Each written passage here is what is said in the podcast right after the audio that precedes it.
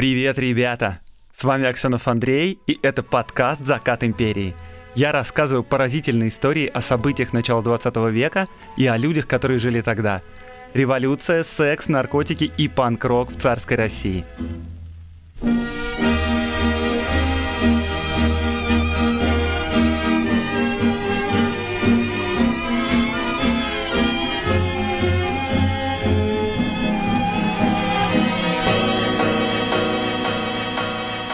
Весной 1899 года в российской и западной прессе начали появляться тревожные известия из Китая. В Поднебесной участились нападения на христиан, причем на христиан-китайцев. Например, в деревне, расположенной неподалеку от уездного центра Цинь-Юаньсянь, было убито более 60 человек. В уезде Лаошуй было сожжено 70 верующих прямо в церкви. На стенах домов повсюду в Северном Китае кто-то расклеивал листовки с такими словами – Князь Цин ночью 4 числа 4 луны троекратно видел следующий сон. Пришел к нему Бог и сказал, что Всевышнему Создателю угодно, чтобы китайцы не переходили ни в католичество, ни в другие христианские веры. Ибо в противном случае, в особенности помогающие европейцам, будут строго наказаны. Отныне распространение католичества и других вероучений Иисуса, как весьма вредное и неосновательное, должно быть прекращено и повсюду в Китае уничтожено. Однако европейские дипломаты, жившие в Пекине, относились к этому спокойно. Вообще, в течение всего 19 века в Китае появлялись и исчезали разные отряды, которые нападали на миссионеров и на китайцев, перешедших в христианстве. Дело это было, конечно, печальным, но вообще довольно привычным. Однако, в отличие от предыдущих случаев, нынешние выступления не были подавлены центральной властью. Наоборот, отряды китайцев становились все больше, действовали все наглее. В декабре был убит и первый иностранец, британский миссионер. В мае 1900 года ситуация накалилась еще больше. На сторону повстанцев начали переходить правительственные войска. Весь Пекин был обклеен листовками, призывающими убивать европейцев, а посольский квартал оказался заблокированным. 27 мая российский посол Гирс телеграфировал в Петербург. Только быстрый приход сильного отряда может спасти иностранцев в Пекине.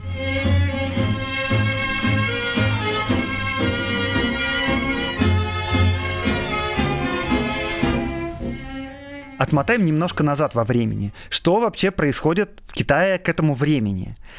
Дряхлая империя к тому моменту на самом деле с трудом держалась на ногах. Во-первых, проигранные опиумные войны. В результате них Китай был вынужден подписать невыгодные экономические соглашения с Великобританией, а затем и другие европейские державы поспешили получить от китайского правительства разные концессии, арендовать территории, начали прокладывать железные дороги в Китае, и местные крестьяне вследствие этой деятельности начали терять заработок, потому что раньше они перевозили на мулах и на лодках товары. Европейцы начали ввозить дешевые фабричные ткани, и китайские крестьяне потеряли возможность продавать свои. А еще европейцы начали активно миссионерствовать и строить школы, и многие китайцы переходили в новую веру, веру небесному владыке Тенджу, то есть в католичество, или в веру в Есу, то есть в Иисуса. Ну, то есть они становились протестантами.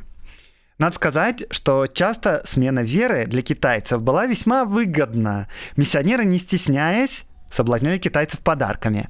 А китайцы, терявшие работу, легко находили новую в концессиях европейцев. Ну, если, конечно, китайцы были христианами. Ну и, соответственно, китайцы-христиане начали пользоваться презрением заслуженным со стороны соотечественников своих. Э, я тут отдельно замечу, что нам, людям европейской культуры, иногда сложно понять, веру народов Азии. Нам кажется, что религия это нечто монолитное, но на самом деле то, как мы понимаем религию, скорее относится только к религиям авраамическим. Ну то есть, в первую очередь, это иудаизм, ислам и христианство. Все эти три религии выросли из одного и того же корня.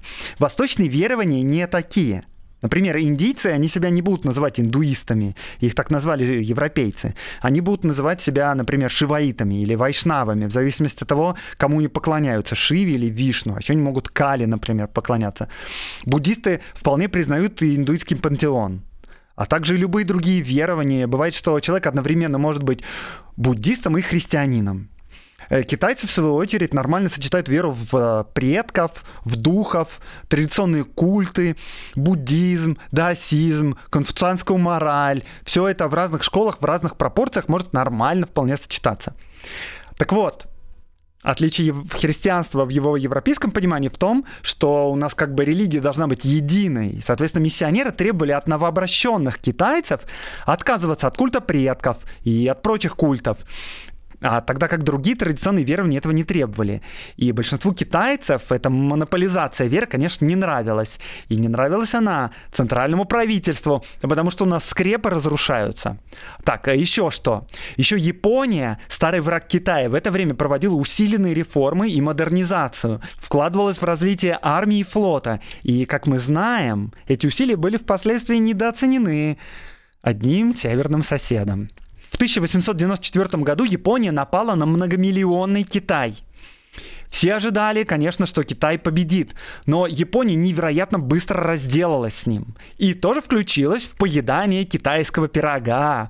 По условиям Симоносекского договора японцы получили Ляодунский полуостров, Тайвань и другие острова. Китай должен был выплатить огромную контрибуцию и допускал японцев строить заводы на своей территории. Все по классике. Бедный, бедный Китай. А что же Россия, спросим мы? И Россия на фоне европейских держав, прямо скажу, выглядела благородно. Э, злые языки на Западе объясняли это тем, что устаревшая самодержавная российская монархия имеет некоторую слабость к китайской империи. Ну там потому что тоже во главе страны стоит полновластный император, и тоже он не особенно стремится к реформам. Но на самом деле, с другой стороны, Россия имела с Китаем очень давние торговые и политические связи. Ну и всегда в, в разных случаях выражала дипломатическое недовольство, ну и не лезла своими сапогами в чужую страну и вообще старалась поддерживать китайские власти на дипломатическом фронте. Значит, после довольно неожиданной победы Японии над Китаем, Япония оказалась как бы принята в строй ведущих мировых держав. Однако Россия решала поддержать китайцев. И она заручилась поддержкой Германии и Франции и заставила японцев пересмотреть договор. А то какие-то выскочки тут нарисовались. В результате Китаю вернули Ляодунский полуостров, а взамен Китай обязался выполнить дополнительную контрибуцию победителю. И Россия предоставила Китаю кредит, чтобы тот смог расплатиться. И без шуток, это была важная дипломатическая победа России – и японцам, понятное дело, это не понравилось. И некоторые говорят, что именно с этого момента Япония стала точить зуб на Россию. А дальше получился неприятный момент, который несколько подпортил достижения российской дипломатии. Дядя Вилли, э, то есть кайзер Германии Вильгельм II, пригласил племянника Ники, ну то есть император России Николая II, в гости на яхту и между делом поинтересовался, не против ли тот, если германцы захватят у Китая порт Циндао.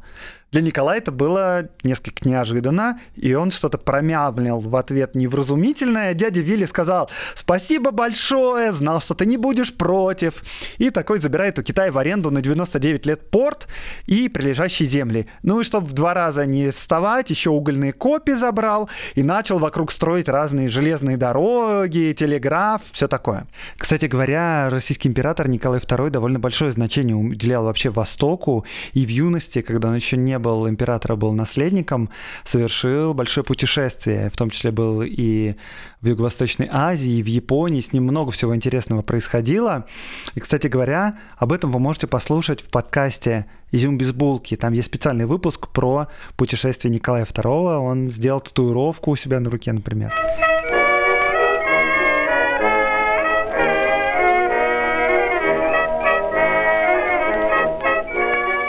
Ну, тут Николай уже не выдержал и решил, что не стоит оставаться в стране от поедания китайского пирога. И заставил Китай отдать России в аренду Ляодунский полуостров. Да, именно тот, откуда совсем недавно выгнали японцев ради сохранения целостности материкового Китая якобы. И да, это японцев довольно сильно разозлило. Там, на этом полуострове, русские создали базу военно-морского флота, Порт-Артур. И тоже, как все нормальные европейские державы, принялись строить свою железную дорогу, китайско-восточную железную дорогу, открывать банки, а для охраны дороги, понятное дело, потребовались казаки. И вот уже русский солдат в своих сапогах ходит по Великой Китайской империи. В общем, неоткуда Китаю ждать помощи и поддержки. Один друг был, да и тот не выдержал и впился зубами в Маньчжурию. Никто Китаю, похоже, не поможет. Никто, кроме хэтуаней.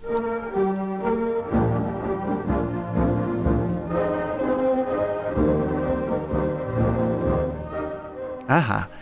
Кто же такие хэтуани или хэтюани или мэйхуацуани или дадао или боксеры, как их стали называть на Западе? Это китайские повстанцы, которые начали объединяться в отряды, чтобы противодействовать европейцам.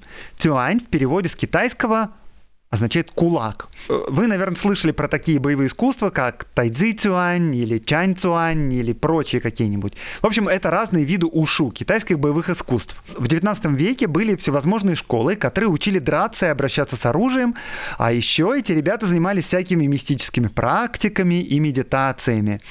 Как принято в Китае, они сочетали буддизм, и даосизм, и веру в духов и предков. Вот вам цитата о том, как и хэтуани позиционировали свои мистические знания. Мы произносим заклинания и повторяем слова Будды. Мы сжигаем желтую бумагу и возжигаем благовония, призывая святых выйти из своих пещер. Святые покидают пещеры, духи спускаются с гор и, вселяясь в людей, учат их приемам и хатюаний. Короче, вот такие синтетические взгляды. А еще Понятное дело, эти ребята были очень недовольны тем, что Китай унижен, оскорблен, везде лазят белокожие европейцы и отбирают возможность зарабатывать на хлеб, то есть э, на рис. А еще переводят соплеменников в свою подозрительную веру. И духи явно гневаются на то, что Китай опутан бесовскими железными дорогами и телеграфной проволокой. Уже три года на севере страны страшная засуха и голод. И выход из этого положения, конечно, есть. Он довольно простой. И много раз этот сценарий предлагался в различных листовках и прокламациях. Типа вот такой. Если найдете где-либо посланников-миссионеров, Хватайте их. Если какой-нибудь дьявольский сын или внук будет хвалить дьявольскую веру, бейте его. Если встретите дьявольскую книгу, сжигайте ее. А еще руководители восстания, крестьяне, монахи и даже некоторые аристократы убедили их этуаней, что с помощью священных даосских практик те стали неуязвимыми. Они могут не бояться пуль, а если пуля кого и убьет, то убитый воскреснет через три дня. А если не через три дня, то через пять. Ну, если не через пять, то через неделю прям наверняка. Ну, а если он через неделю не воскреснет, то значит неправильно делал практику. Или еще хуже, сохранил в своем сердце страх и сомнения. Не сохраняйте сомнения в своем сердце. Итак, познакомлю вас с одним из центральных героев – моего сегодняшнего рассказа. Это русский репортер Дмитрий Янчевецкий, сотрудник газеты «Новый край». Газета выходит в Порт-Артуре. 22 мая 1899 года он прибыл в Джилийский залив на корабле «Гайдамак». К этому моменту там собралась целая эскадра, 22 корабля, 9 держав. Высшим офицером среди всех присутствующих на тот момент был британский адмирал Сеймур. Чтобы потом не запутаться в географии, Представьте себе в голове карту. У меня же подкаст, вывести на экран я не могу, так что сочувствую всем, кто ненавидел контурные карты в школе, включить немножко воображение. Итак, у нас будет сегодня три основных пункта. Первый — это вот этот самый Джилийский залив. Там стоит международная эскадра, а еще находятся крепости Дагу, в которых сидят китайцы. В Джилийский залив впадает река Хайхэ, и там же начинается железная дорога. Железная дорога и река идут, грубо говоря, параллельно друг другу, и приходит в Пекин. Расстояние от моря до Пекина примерно 200 километров, и ровно посередине между морем и Пекином расположен город Тяньцзинь. Вот три основных места, в которых сегодня будет разворачиваться история. Вроде не совсем сложная география. Так вот, э, репортер Янчевецкий на следующий день после того, как прибыл в залив, отправился вглубь континента вместе с небольшим отрядом русских моряков – Этих моряков послали в Тяньцзинь на подкрепление местным силам, а сам репортер хотел попасть в Пекин. Несмотря на беспокойные новости, помните, я с этого начинал этот рассказ, пока что все работает нормально. Железная дорога перевозит грузы и пассажиров, по реке плавают лодки, работает телеграф, но это было затишье перед бурей. Пекин еще не осажден. Значит, еще через день Янчевецкий приехал в Тяньцзинь, но дальше продвинуться уже не смог, потому что железные пути были разрушены хатуанями. И мы остаемся вместе с репортером в Тяньцзине на полдороги до Пекина. Несмотря на волнение, европейская колония в Тяньцзине вела свой обыкновенный образ жизни, тон в который в основном сдавали англичане. Все безукоризненно одетые, днем играют в лаун-теннис, вечером совершают визиты, приходят в клуб, и русский репортер, иронизируя, так описывает жизнь колонии в те дни – Тяньцзинские сэры аккуратно переодеваются по нескольку раз в день и внимательно следят за всеми подробностями и тонкостями туалета. Летом тропический шлем должен непременно быть одного цвета и стиля с тончайшим тропическим костюмом и легчайшими башмаками. Было бы грубым нарушением вкуса и этикета, если бы, например, галстук не гармонировал по своему тону и фасону с поясом и носками. «Как вы одеты?» — сказал мне однажды с негодованием один тяньцзинский коммерсант. «Вы совершенно не обращаете внимания на погоду. Разве можно одевать такой светлый галстук при таком пасмурном небе?» Помимо тенниса и костюмов, пишет Янчевецкий, третий спорт состоит в неимоверном уничтожении виски. Нет дня или ночи, когда благородный член международного клуба не потребовал бы «whisky and soda», как полезно и приятно освежиться стаканом виски сода утром, со сна, после мрачно и мятежно проведенной ночи. Во время занятий бизнесами в офисах виски сода проясняет и бодрит мысль и содействует пониманию самых запутанных коммерческих счетов и операций. В клубе джентльмены обмениваются новостями между стаканами сода-виски. Виски-сода облегчает и освежает тело, изнемогающее от тропической жары. Окончив партию тенниса, спортсмен обязан выпить бокал этого модного нектара, иначе он не спортсмен. «Что может быть лучше виски-сода?» – спросили однажды одного члена Тяньцзинского клуба. «Ничего, кроме виски без соды», – ответил он, не задумываясь. «И тот, кто не пьет сода-виски, не может быть джентльменом».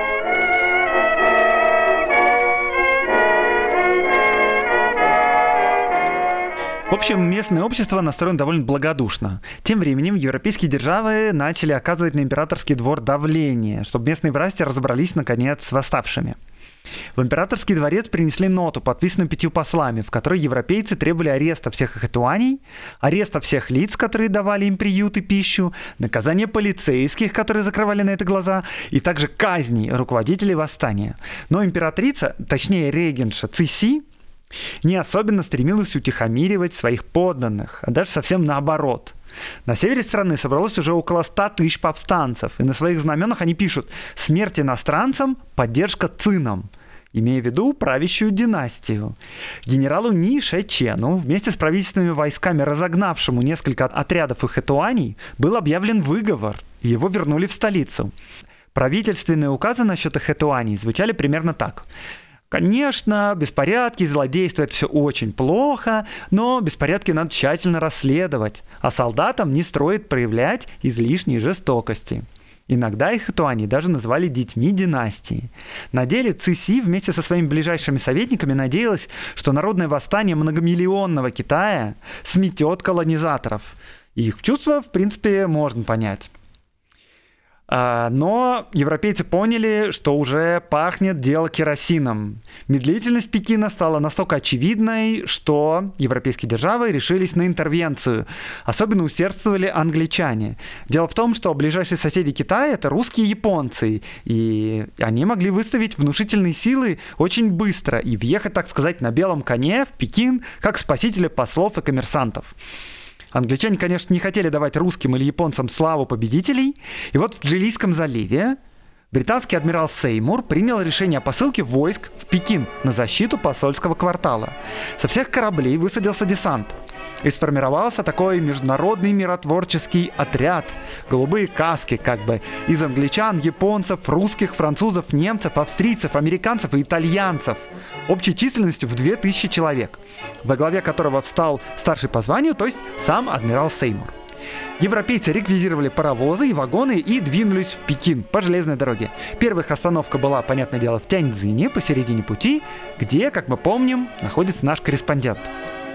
К этому времени Тяньцзинь совсем неспокойно. Железная дорога дальше разобрана.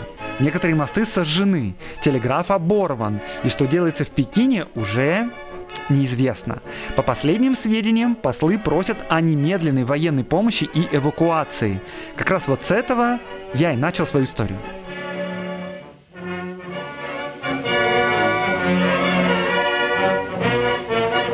По ночам раздается стрельба, Китайская прислуга убегает, потому что боится кары от восставших за то, что работает на колонизаторов. Джентльмены и дамы теперь не могут переодеваться по несколько раз в день. Более того, Готовить еду им тоже приходится самим. В европейскую колонию прибывают коммерсанты из окрестностей, вообще любые христиане, вплоть до китайцев. Адмирал Сеймур создал совет из представителей всех стран.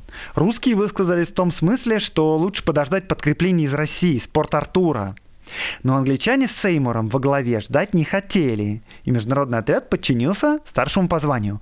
Войска ушли очень поспешно, не взяв с собой достаточно провианта и патронов. И до Пекина им, однако, сходу добраться не удалось. В течение нескольких следующих дней от Международной миротворческой миссии приходили сведения, что продвижение происходит крайне медленно, им приходится чинить разрушенные железнодорожные пути и отбиваться от их этуаний. Попутные деревни сожжены, жители разбежались, съестных припасов достать негде, все союзники страдают от недостатка пищи, воды и жуткой жары. 28 мая в Порт-Артур пришло высочайшее повеление от императора о посылке сухопутного десанта с артиллерией в Китай. Через два дня русская эскадра была в Джилийском заливе. Ночью 29 мая европейская колония в Тяньцзине с облегчением встретила войска – до прибытия русских в городе было совсем мало военных. Около 100 англичан, около 70 русских казаков и матросов, 50 немцев, немного вообще итальянцев, французов, японцев и американцев. А с полковником Анисимовым и с русскими пришло около 4000 человек и 4 пушки. И это, конечно, заметно приободрило всех жителей колонии. К этому времени отряд Сеймура так и не добрался до Пекина, продвигаясь всего на 2-4 километра в день.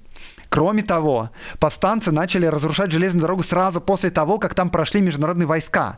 То есть пока отряд Сеймура пути чинит, сразу за ним идут китайцы и все обратно ломают. Их эту они уже повсюду. Полковник Анисимов сначала подумывал о том, чтобы выйти на подмогу Сеймуру, но он решил дождаться подкреплений. Ну и для начала организовал оборону европейской колонии и вокзала. Спустя несколько дней от международного отряда Сеймура прекратились все сообщения. Поезд, который вез шпалы и рельсы для отряда Сеймура, не смог пройти по заново разрушенным путям, вернулся назад. Вот, но между Тяньцзинем и Джилийским заливом связь пока еще была. И многие люди спешили, конечно, уехать.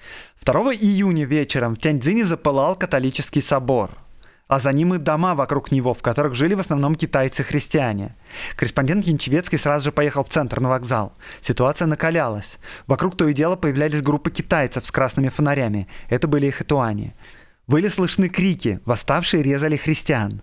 Вокзал охраняла рота русских, и они не вмешивались, потому что в темноте и дыму пожаров нельзя было разобрать, где мирные жители, а где повстанцы.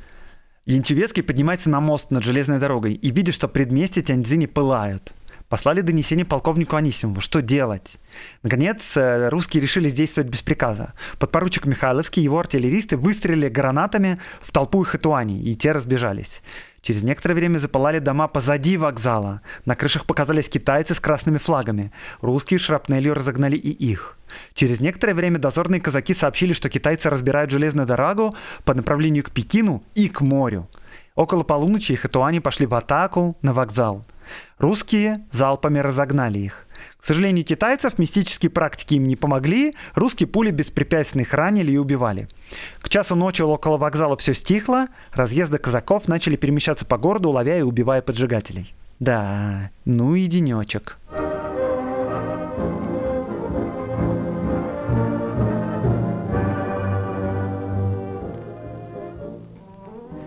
На следующий день полковник Анисимов собрал иностранных офицеров на совет.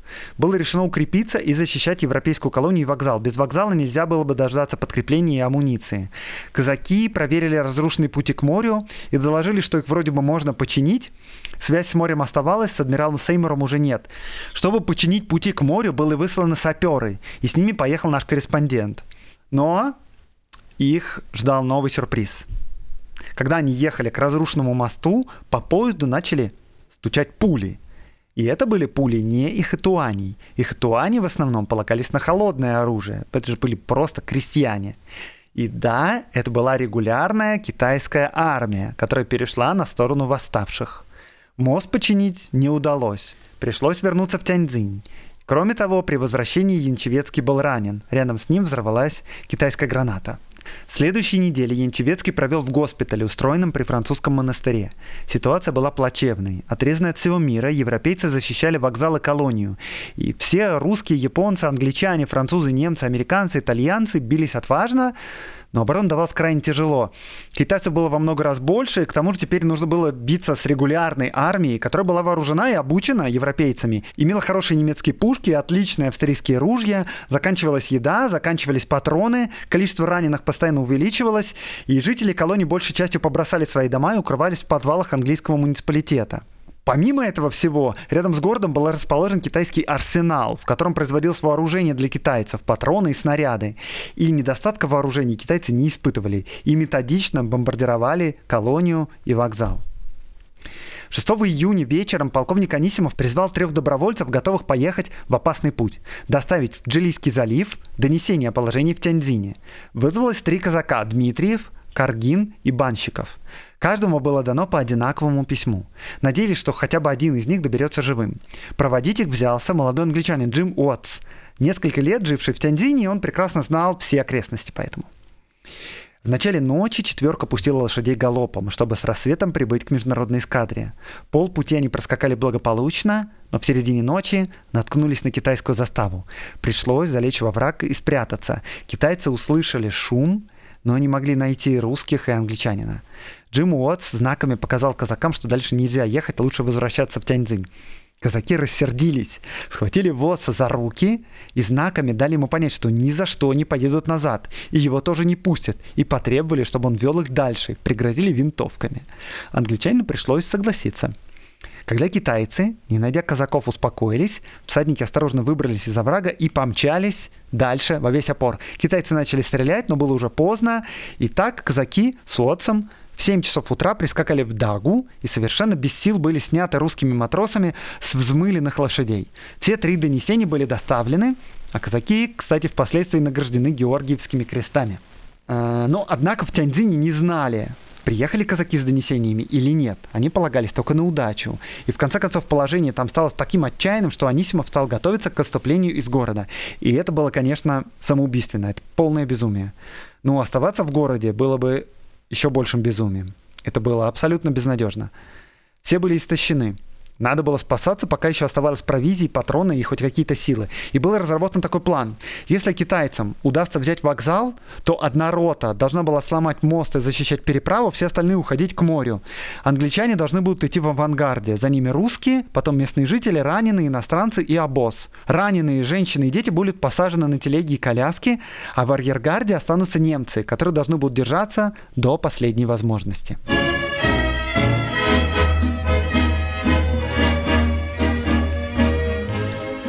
На следующий день, в половину четвертого утра, китайцы всеми силами напали на вокзал. Но солдаты после упорного боя отогнали их. Пока что держатся. Еще на следующий день в город пробился казак Дмитриев, один из тех трех, что были раньше отправлены с донесениями к заливу.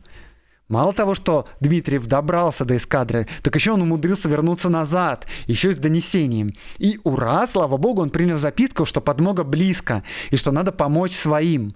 Необходимо на следующий день ударить по китайцам с двух сторон. Наступающие из залива русские ударят по ним с тыла, а сидящие в осаде должны будут тоже на них напасть. Русские надели чистые рубахи, желая появиться перед своими так, будто тяжести осады им были нипочем. Осажденные пошли в наступление на неожидавших стурма китайцев и в три часа дня увидели вдали, в поле, шедший на выручку отряд. Измученные, истощенные колонисты наконец дождались помощи. Тяньцзинь был деблокирован.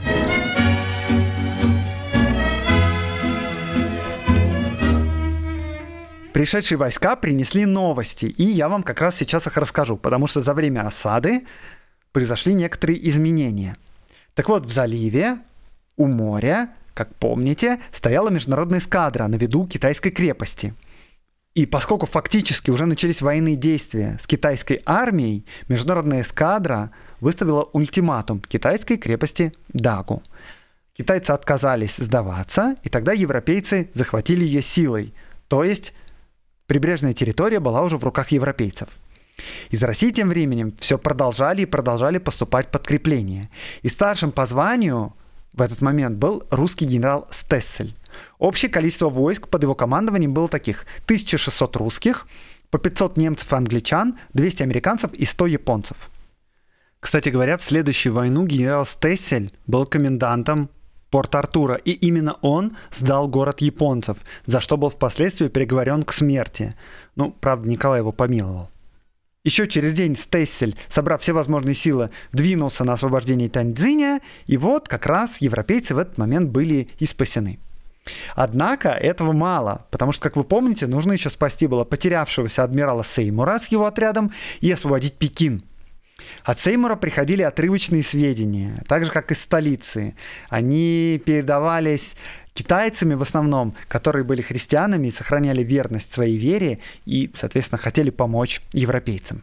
Так вот, судя по этим сведениям, международный отряд застрял посередине пути между Тяньцзинем и Пекином, окруженный китайцами со всех сторон. Железная дорога в обе стороны была разрушена, и двигаться вглубь страны не было никакой возможности. Собрав офицеров, адмирал принял решение пробиваться назад, к Тяньцзиню. А если бы и Тяньцзинь оказался захвачен, то к крепостям Дагу, к морю. Как видим, желание англичан освободить Пекин было несколько опрометчивым.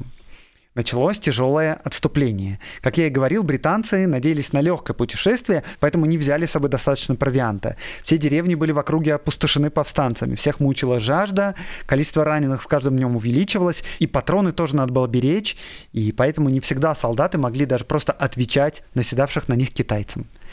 Сначала европейцы двигались по прямой, вдоль железной дороги, но раненых становилось все больше, защищать пути уже не было никакого смысла, поэтому европейцы захватили баржи, погрузили в них раненых и медленно, следуя излучинам реки, начали спускаться к Таньцзиню. Ежедневно их беспокоили и Туани регулярные китайские войска. На подходе к городу, когда, казалось бы, спасение уже вот близко, вот, войска европейцев попали под обстрел артиллерии из фортов вокруг Тяньцзиня, потому что вокруг Тяньцзиня скопилось огромное количество китайских войск. Не было возможности даже голову высунуть. Тогда адмирал Сеймур решился на отважный шаг. Он приказал своей морской пехоте взять штурмом ближайший китайский форт Сику. Англичане с честью выполнили свою задачу, и арсенал был взят. Китайцы, занимавшие это укрепление, частью были перебиты, частью бежали. Европейский десант нашел в Сику несколько очень хороших орудий, большой запас ружей и патронов, а также 16 тонн риса. И весь десант разместился в каменных строениях, укрепился, и два дня европейцы отчаянно защищались, сидя в форте. Сеймур отправил гонцов, чтобы попросить помощи в Тяньцзине. И на третий день международный отряд был освобожден силами русских войск под командованием генерала Стесселя.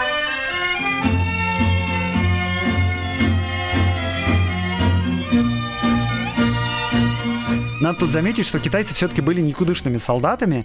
Это довольно объективный факт. Я уже не говорю вообще об этхатуанях, которые понятия просто не имели о том, как ведутся боевые действия, и думали, что они неуязвимы и вообще шли под пули без проблем. Я говорю даже о китайской армии. А, регулярная китайская армия не могла вообще никак сравниться с вымуштрованными европейскими силами. Почти всегда, когда европейцы делали отчаянные вылазки, им удавалось достичь успеха, прогнать врага. Китайцы давили на международные силы только за счет количества. Кроме того, как выяснилось позже, среди самих китайцев не было единства. Европейцы об этом не знали. Но армия Китая презирала их этуаний. Помните, совсем недавно, вот в середине еще весны, регулярные войска под руководством генерала Ниша Чена сами бились с повстанцами. А сейчас в июне китайские офицеры использовали их этуани как пушечное мясо. Они бросали их первой волной нападения и стреляли им в спины, если те не хотели бежать на пушки европейцев. Окей. Итак, остался Пекин. И, конечно, к этому моменту все европейские державы прислали подкрепление, провиант, больше всего русские и японцы, потому что были ближайшими соседями Китая. Англичан тоже было много, а, точнее даже не англичан, собственно говоря, а э, сипаев, потому что британцы перебросили из Индии отряды под руководством со своих офицеров. В конце концов образовалась внушительная армия, и во главе которой встал, опять же, старший по званию русский генерал Линевич. В общей сложности под его командованием было 15 тысяч человек. Это русские, японцы, британцы, французы, немцы, итальянцы, американцы, австрийцы, подданные колонии, индийцы, другие азиаты, в том числе южные китайцы. Среди этих сил были и христиане, и мусульмане, и буддисты, и сикхи, и индуисты. А в самом Китае единства не было. Южные губернаторы прислали регенше Циси общее письмо, в котором просили мира с Европой, очевидно понимая, что Китай не выстоит. И чем дальше, тем будет хуже, и тем тяжелее будут последствия. Императрица, впрочем, на их призыв не ответила.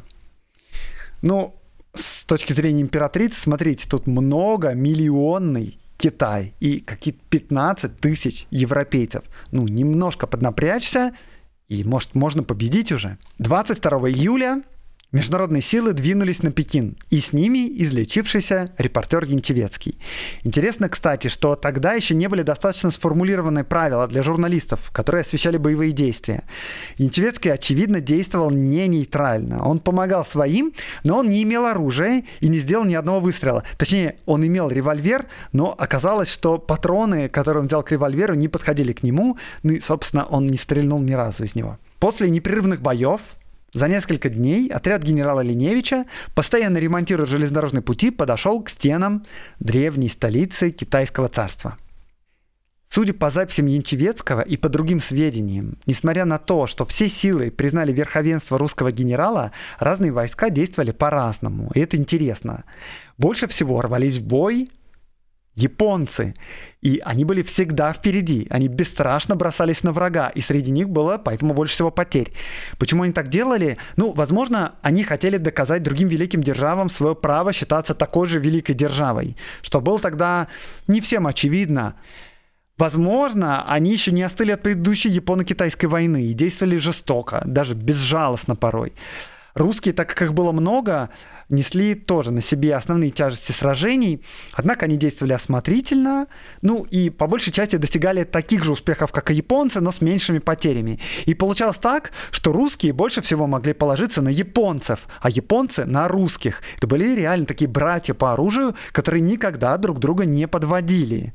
В отличие от остальных войск. Например, если сказать про британцев, то вот англичане, в особенности сипаи, все время берегли силы, вовсе не старались лезть в гущу событий, часто приходили на поле битвы тогда, когда уже все решено, и такие прискакали с флагами, ура, ура, мы тоже как бы победили.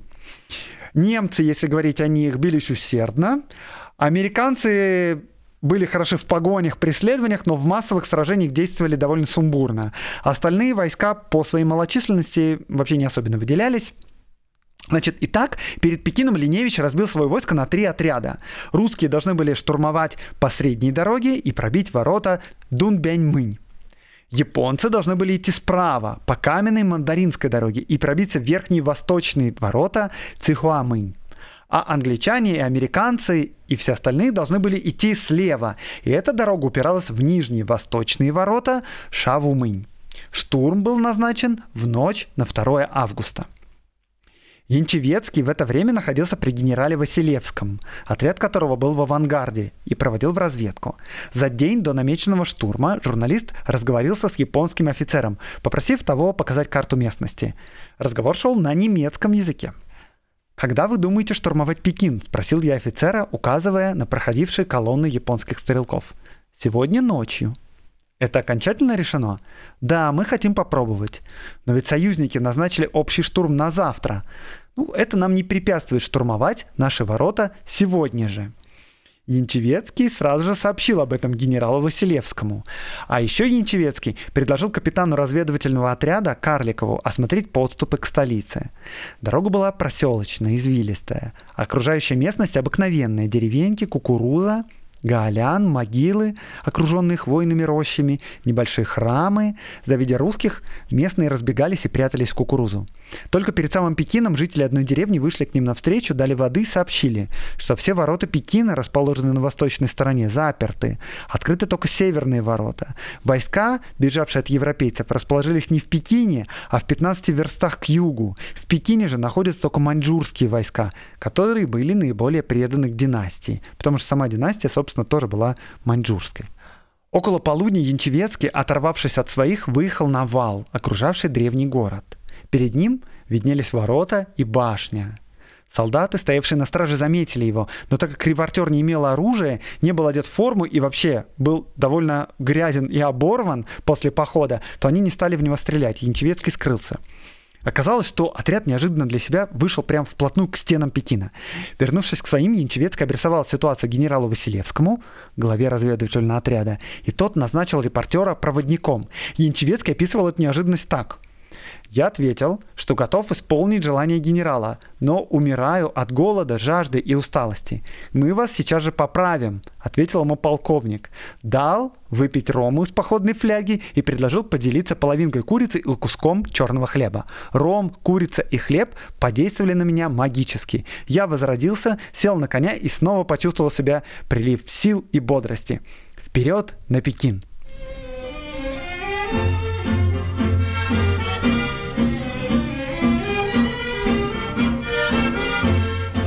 Итак, когда стемнело, русский авангард выдвинулся к стенам.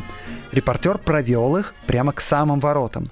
Начался проливной дождь, но к полуночи он закончился. Янчевецкий сказал, «Теперь моя работа закончена, теперь начинается ваша». И дальше я цитирую воспоминания Янчевецкого. «Ребята», — угрюмо шепнул офицер своим унтерам, «перекали всех часовых, действуй только штыком, не смей стрелять. В течение нескольких минут все часовые, спящие, полусонные 60 человек были переколоты стрелками. Так как мост не был минирован, а ворота охранялись только караулом, который спал у моста и был переколот, то генерал Василевский приказал немедленно выкатить два орудия и поставить рядом перед воротами на расстоянии 15 шагов. Среди гробовой зловещей тишины, опустившейся над спящим городом, прогремел выстрел — а затем другой и третий. Гранаты пронизывали насквозь двойные дубовые, кованные железом ворота, но ворота не растворялись.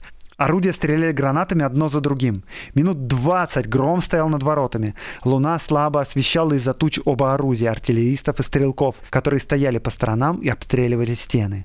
Проснувшиеся китайские солдаты стали стрелять со стен, но с перепугу не могли попасть, их пули далеко улетали.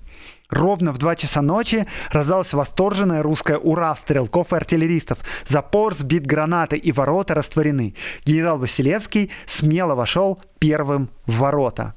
И так, неожиданно для главнокомандующего Линевича и для японцев, и вообще для всех остальных союзников, русские войска первыми вошли в Пекин. Однако в Пекине была не одна стена. Чтобы пробиться к посольскому кварталу, было необходимо взять штурмом еще и внутреннюю стену. К 4 утра русские попытались пробиться через вот эти вторые ворота, но встретили уже, конечно, шквал огня. Нападение не осталось незамеченным, китайцы выслали подкрепление, и отряд генерала Василевского оказался отрезан от своих, а сам генерал тяжело ранен. Но в этот момент в посольском квартале осажденные поняли, что освобождение близко. Получив донесение генерала Василевского о том, что ворота взяты, генерал Линевич сначала удивился, а потом приказал всем главным силам немедленно отступать вперед. К полудню, после ожесточенного сопротивления, китайцы начали сдаваться. Узнав, что русские уже в городе, японцы пошли на штурм со своей стороны. Однако им не удалось застать врага врасплох, и японцы попросили русских об артиллерийской поддержке. Русские орудия смели защиту защитников города со стороны японцев. Чуть позже русская артиллерия пробила стену для отряда американцев. Около двух часов дня город полностью пал, и войска интервентов вошли в посольский квартал.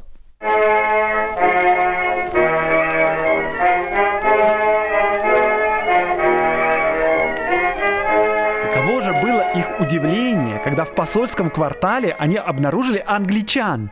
Все международные миссии, не исключая русского посла, были убеждены, что храбрые британцы первые ворвались в город и своей грудью проложили путь остальным.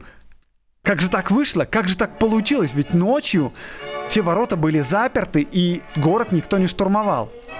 Как выяснилось позднее, при подходе к Пекину к англичанам прибыл гонец, который смог пробиться из осажденного квартала. И он передал записку о помощи и объяснение, как можно попасть в центр города без особенного труда.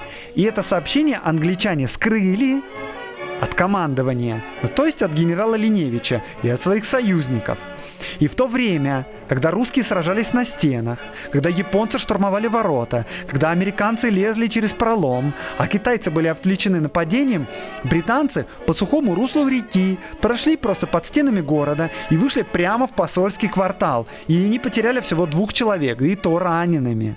Русские потеряли 30 человек убитыми и 100 человек ранеными, японцы 120 человек ранеными и 20 человек убитыми, остальные потеряли незначительное количество людей.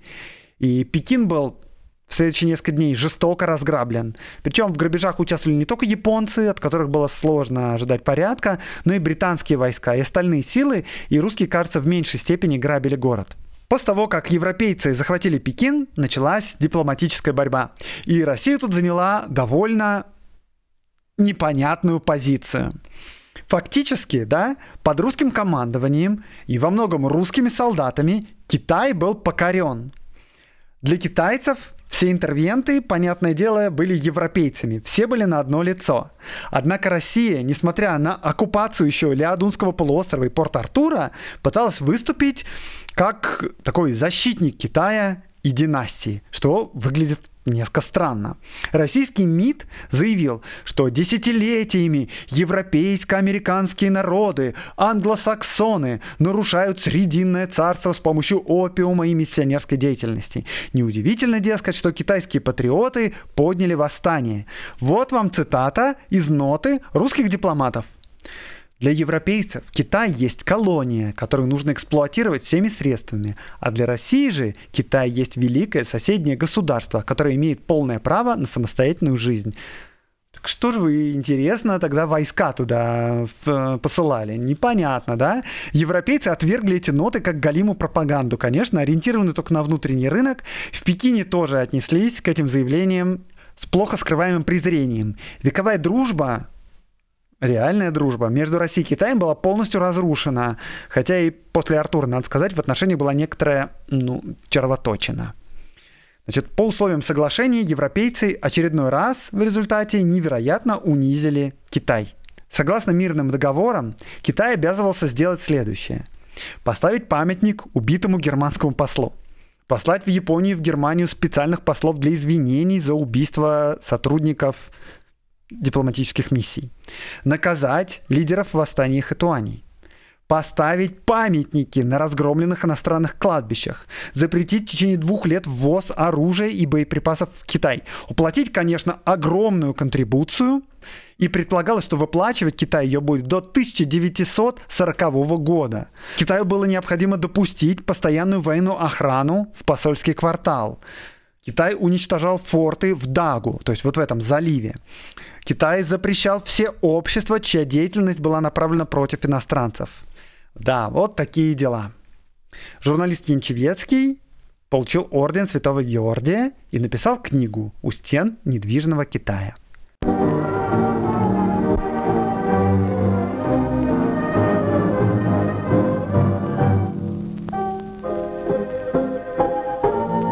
Это был подкаст «Закат империи» и с вами Аксенов Андрей. Я рассказываю о людях, повлиявших на нашу страну, о событиях, которые не так просты, как кажутся, о том, чего нет в учебниках истории. Лайк, репост, подписывайтесь на мой канал. До новых встреч в новых выпусках подкаста.